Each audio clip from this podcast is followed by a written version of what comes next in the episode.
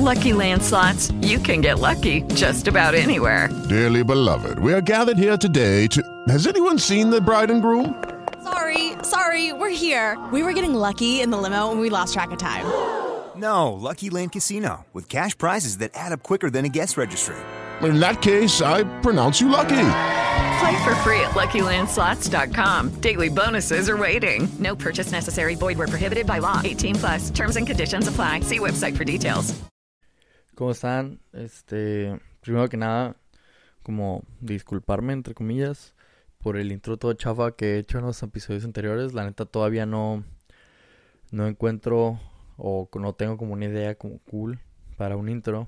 Entonces, pues por el momento voy a seguir deseándoles un buen día y pues daros la bienvenida a este nuevo episodio de Absurdeces. Eh, mi nombre es Abel Rodelo y soy simplemente otra persona, otro tipo diciendo incoherencias en Internet. ¿Por qué Internet? Bendito Internet. Y el día de hoy me gustaría hablar sobre una de mis bandas favoritas y sobre un tema que si ustedes son tan eh, afines como yo a usar Twitter, pues ya sabrán el mini escándalo o la cancelación que se hizo a Molotov. Entonces, pues vamos por partes. ¿Qué, ¿Quién es Molotov? Molotov es un grupo que su primer disco, El y donde jugarán las niñas, salió en 1997. Es un grupo que empezó mucho en el palomazo, es decir, estar improvisando tocadas, estar improvisando canciones y sobre todo echar desmadre, estarse divirtiendo. Si ustedes nunca han visto Molotov en vivo, es una banda que entre ellos están echando carrilla, que si alguien la riega, eh, pues se, se, pendejean entre ellos, se insultan. Eh, si alguien se equivoca en la canción, le echan carrilla o cambian la letra de la canción en ese momento. En fin, es, es un grupo que es muy divertido de escuchar y sobre todo que te transmiten mucha energía. O sea, literalmente son una bomba en vivo. O sea, en cuanto empiezan, es un grupo que te transmite mucha, mucha energía. Además que, a mi punto de vista, es un grupo que es importantísimo para contextualizar mucha de la historia de los finales de los noventas, principios de los 2000 en México. Es decir, a pesar de que sus letras o muchas de sus canciones están basadas solo en decir idioteces y groserías y, y crear este ambiente de, de, brincos y eso, también tienen letras muy críticas y, y, es un grupo que se metió con todo mundo. Es decir, le tiró a Televisa, le tiró al PRI, le tiró al PAN, le tiró a todos. Entonces, dentro de todo su desmadre, también tienen cosas muy, muy importantes. Pero bueno, esto es algo que quiero eh, profundizar en, en otro episodio. Y por el momento nos vamos a quedar solo con esta contextualización de quién es Molotov o qué es Molotov. Y a pesar de que les digo que es un grupo muy importante en finales de los 90, principios de los 2000, pues seamos honestos, también en la actualidad es un grupo pues irrelevante. Es decir, actualmente, en la música actual, pues no suenan, no, no, no se escuchan. Eh, hace un, hace un, hace no mucho sacaron el, el que es un gran disco, es, pero al final del día son reinterpretaciones de sus viejas canciones. Tienen nada más como una o dos canciones nuevas. Eh, su último buen disco fue en el 2004.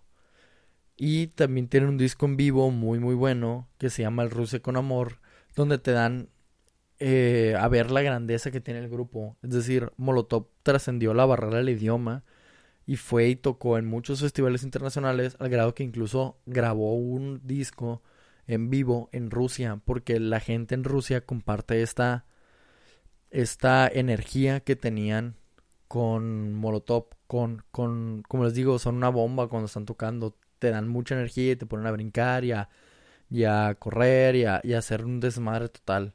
Aunque ahorita vamos a hablar un poquito más de Rusia pero bueno también hay que decir que Puto no es su peor canción. Y yo sé que eso tal vez lo tuve que haber dicho antes, pero señora bonita, señor bonito, si está escuchando esto con sus hijos, pues sí, vamos, a, van a escuchar mucho la palabra puto en este podcast, en este episodio. Entonces, seamos honestos, puto no es su peor canción. Es su más conocida, pero también tienen canciones que eh, son muy, muy, muy mal políticamente. Que lo puede ser Quítate que masturbas, eh, Sándwich a la chichona, que es un albur total la canción y es pues sexualizar a la mujer totalmente. Un guacala que rico, que la canción empieza con gemidos y habla sobre fetiches.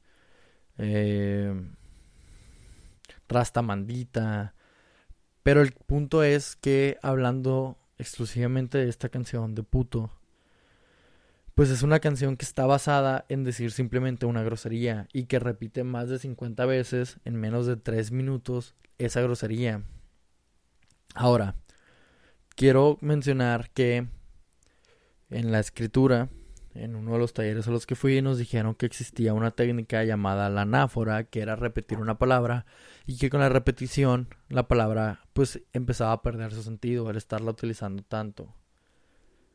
Eh, incluso nos leyeron un fragmento que lo pueden encontrar en internet del libro de Nefando de Mónica Ojeda. Y eh, si estoy diciendo una idiotez, una disculpa.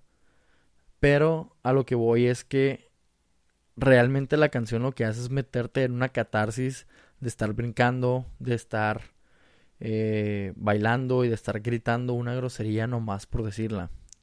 Incluso eh, en el documental basado sobre de Olayo Rubio, basado en Molotov, eh, el productor musical Gustavo Santolaya menciona que para él el puto no es un homosexual, el puto es el que te saca lo, que, lo de comer, el que ejerce de manera desmedida el gobierno.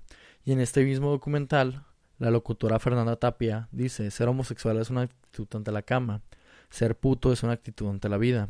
¿Por qué? Porque se tiene esta concepción de que, supuestamente en México, el puto es alguien cobarde, es alguien agachón, es alguien que no tiene huevos. Pero, pues, seamos honestos, el trasfondo de este insulto de cobardía y de no tener huevos y de agachón viene de ser puto. O se cree, se tiene esta, esta connotación que el homosexual es cobarde. Entonces, también, o sea, no hay que buscarle tres pies al gato. Sabemos que, pues sí está ligado el insulto con su connotación, con lo que tiene de trasfondo. Y el grupo, eh, si ustedes creen que esa generación de cristal, como al menos en lo personal se me hace una tontera, pero hay mucha gente que lo hace, los llama así, creen que es la primera vez que se ha intentado cancelar la canción de puto, créanme que están equivocados. Desde el día que la canción salió, ha, ha tenido, Molotov ha tenido múltiples demandas de, de derechos humanos y de derechos de las comunidades LGBTs la mayoría son demandas extranjeras en Argentina, en, en España, pero las han tenido desde que salió la canción, ha sido una canción polémica. Y ellos siempre han eh, establecido o han defendido su canción diciendo que para ellos puto simplemente es una canción de catarsis para expresar una frustración con la clase política. Claro, esto se puede ver como a, la mitad de la canción. En la otra mitad, y que de hecho ellos también lo mencionan, es que para ellos puto es una canción que se le dedican a Mickey Widobrio. Ahora, a Mickey Widobro, su familia, Mickey es el, bajista, y a Fobia. ¿Por qué a Fobia? Porque el baterista en ese momento de Fobia, Jay de la Cueva, ahora líder de Moderato, dejó Molotov para irse con Fobia. Entonces, pues hicieron como esta cura de decirle puto a, a Jay por traidor y a Fobia porque se lo llevó. Entonces, al menos ese es el sentido que ellos le dan. Repito, obviamente tiene una, un, trasfondo la palabra y todo eso, pero es algo que ahorita este, quiero tocar como con un poco más de profundidad. Pero aquí quiero recalcar la palabra que ellos utilizaron, catarsis. En México tenemos uno de los ejemplos más grandes de lo que es una catarsis. El público de la lucha libre es una catarsis fenomenal. O sea, el público en la lucha libre deja de ser muchas personas para convertirse en un ente que abuchea a los rudos, que aplaude a los técnicos y que entra en este juego con los luchadores y de estar insultando a los que no te caen bien y de incluso les, les avientan cervezas, pero si dan una buena lucha, no importa si eres, si gana el bueno o el malo, les avientan monedas. O sea, la lucha libre es, es, es o sea, es, es muy conocida por eso. Es, es, es un fenómeno impresionante como toda la gente se convierte en un solo ente y empieza a gritar y empieza a sacar sus frustraciones y, y, etcétera. Y dentro de estas catarsis en México, pues el fútbol es otra. Ahora, quiero tocar el punto del fútbol porque pues obviamente todos conocemos este grito que se hace, que hace unos años empezó a hacer tendencia dentro del fútbol mexicano. ¿Cuál es el origen de este grito?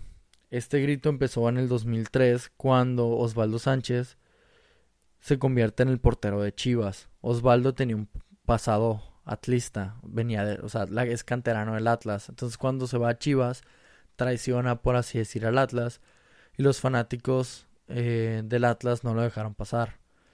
Entonces empezaron a llamarle puto cada que podían para insultarlo por haberlos traicionado. También a uno de los porteros del equipo sinaloense de Dorados le pasaba mucho que como él tenía el pelo largo y usaba suéteres rosas o usaba uniforme rosa, le tiraban besos y le decían puto. volvemos a esta connotación sexual, homosexual, perdón. Entonces, hace unos años empezó todo este debate también de si se tiene que cancelar en el fútbol mexicano el grito de puto. Vean, ¿por qué empezó todo este, este, por qué se, se agarró mucha fuerza el, cancelar el grito? Porque el Mundial de 2018 fue en Rusia. Rusia es un país homofóbico, o sea, la homofobia en Rusia es muy, muy fuerte. El centro de Levada dice que el 37% de los rusos creen que la homosexualidad es una enfermedad. El 18% asegura que tiene que ser perseguida, mientras que un 26% asegura que la homosexualidad es simplemente un problema de la crianza. Incluso en 2013, en Rusia se creó la ley de propaganda sexual, en la cual se establece que los homosexuales no pueden adoptar, no pueden donar sangre, no pueden hacer publicidades que tengan que ver con la homosexualidad, o sea, publicidades gay, e incluso el gobierno puede quitarle la herencia y la patria potestad a padres con hijos gays. ¿Ok? ya establecimos que en Rusia pues, hay como mucha homofobia. En 2014 se llevaron ahí los Juegos Olímpicos de Sochi. En esos Juegos Olímpicos, eh, que son los Juegos Olímpicos Invernales, se creó una tendencia o una campaña en, en busca de esta igualdad para los atletas homosexuales donde decía los Juegos Olímpicos siempre han sido un poquito gays. Incluso les voy a poner este pequeño video.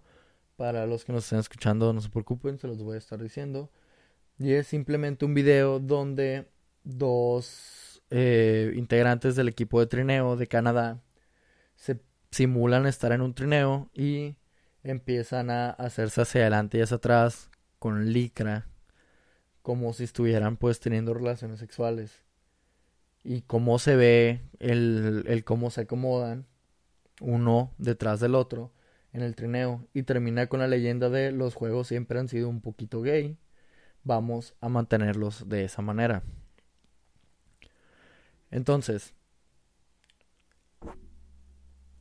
volviendo a México les voy a leer un pequeño texto que encontré sobre el grito de puto en los estadios de México y dice Recuerdo la primera vez que escuché el clamor.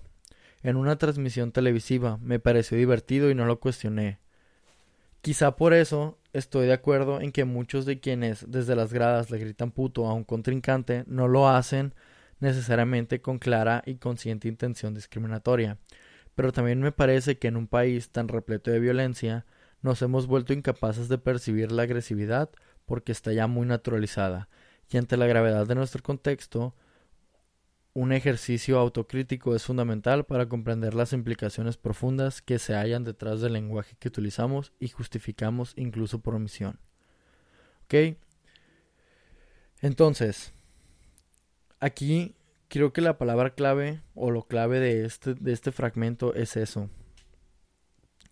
La la incapacidad que tenemos de, de, de, empatía. O sea, el hecho de, de justificarnos y de no ver estas simplificaciones que tienen. Creo que ahí es donde está realmente el problema. Vean, ¿cómo surgió todo esto? Si ya les mencioné que desde que salió la canción eh, es una canción polémica porque en el 2020 reapareció. Porque hubo una persona que dijo que si la generación de cristal hubiera escuchado o Molotov hubiera sacado el disco de Dónde a las niñas en el 2020, la generación de cristal los hubiera cancelado. Hace rato les mencioné esto, Molotov es irrelevante para los jóvenes. O sea, seamos honestos, casi nadie escucha Molotov de las personas jóvenes actualmente. Les repito, yo hice una pequeña encuesta hace unos años en secundaria y la verdad los chicos no lo escuchan. Entonces, ¿qué pasó? Pues la generación, esta supuesta llamada generación de cristal dijo, oye, es cierto, pues está mal. Y seamos honestos, es indefendible la portada del álbum, porque pues está sexualizando a una niña de 17 años con las bragas abajo.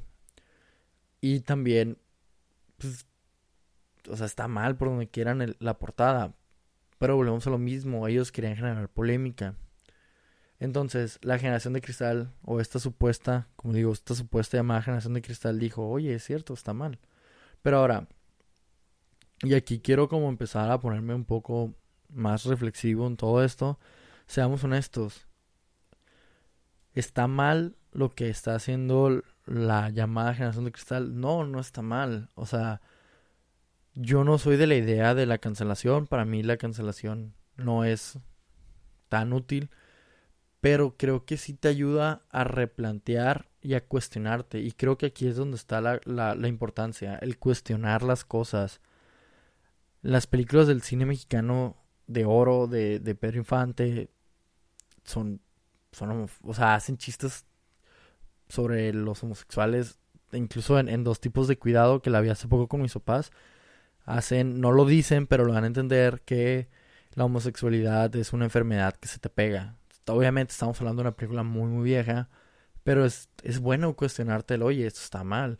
Claro, una cosa es eso y otra es decir, ah, se cancela. Pero bueno, esto de la, de la cancelación es algo que quiero hacer como mucho después, porque la neta le voy a sacar la vuelta mucho tiempo porque es un tema muy, muy complicado. Pero bueno, a, que, a lo que voy es lo siguiente creo que lo importante es eso, es, es formarnos un criterio y es hablar, es, es ponernos en el lugar del otro. Una amiga llamada Susana Torres, que es psicóloga, me comentó lo siguiente al respecto de esto de la canción de puto. No puedes decir, tú siendo heterosexual, ay, pero yo no estoy agrediendo. Te toca guardar silencio y escuchar a esas personas y lo y lo vulnerables que se sienten. Y sí, ya sé, para ti puto es otra cosa, pero escucha el por qué la gente se ofende. Y también, este, quiero citar un video que vi hace un tiempo del escorpión dorado con Pepe y Teo, que son dos youtubers de la comunidad LGBT, donde el escorpión también le dice es que el puto es una actitud ante la vida, es ser cobarde. Y ellos le decían, ok, es que por ejemplo tú este, somos amigos tuyos, no hay tanto problema. Pero hay gente que sí se puede ofender porque al, final del día, y es lo que ya mencioné, pues tiene una connotación de negativa hacia la homosexualidad, a que son cobardes. Entonces, es, es realmente rebajarlos a, a algo, es, es, es denigrante para ellos. Y en este, su podcast de confianza, intentamos buscar como ser un poco profesionales en todo esto. Y me di la tarea de preguntarle a Daniel Gallegos, que es un una persona muy activa aquí en Culiacán dentro de los movimientos LGBTs, y él me dijo lo siguiente, siempre va a haber dos puntos de vista, y muchas veces la gente cree estar en lo correcto desde su punto de vista. Entiendo que digan, entiendo que digan que qué intensos, yo bailo esa canción, a mí me gusta Molotov, sin embargo, la gente no entiende porque está muy normalizado y no entiende que esa palabra pueda ofender a alguien. Y es que ese es el problema. porque seguramente esas personas no no han vivido algo fuerte, al menos no de esta índole. Yo puedo entender esa parte porque yo lo viví. Tal vez si no lo hubiera vivido, pensaría como esas personas. Yo sí viví el que me dijeran cosas, el que me hicieran bullying, que me rechazaran y no es algo padre. No se le deseo a nadie. No es bonito este proceso de superación. Sí se puede, pero es difícil dejar de cargar con todo esto al 100%.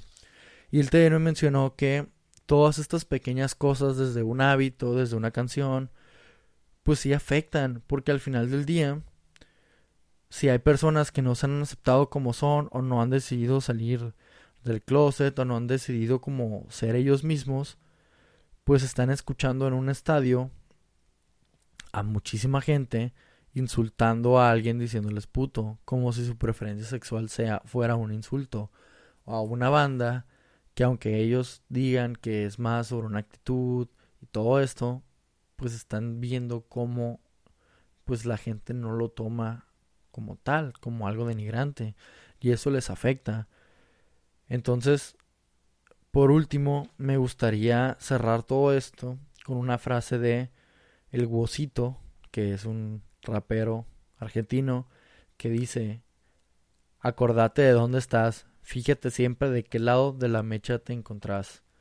Entonces, pues tengamos esta empatía, veamos el por qué a la gente le ofende y contextualicemos el usar esta palabra.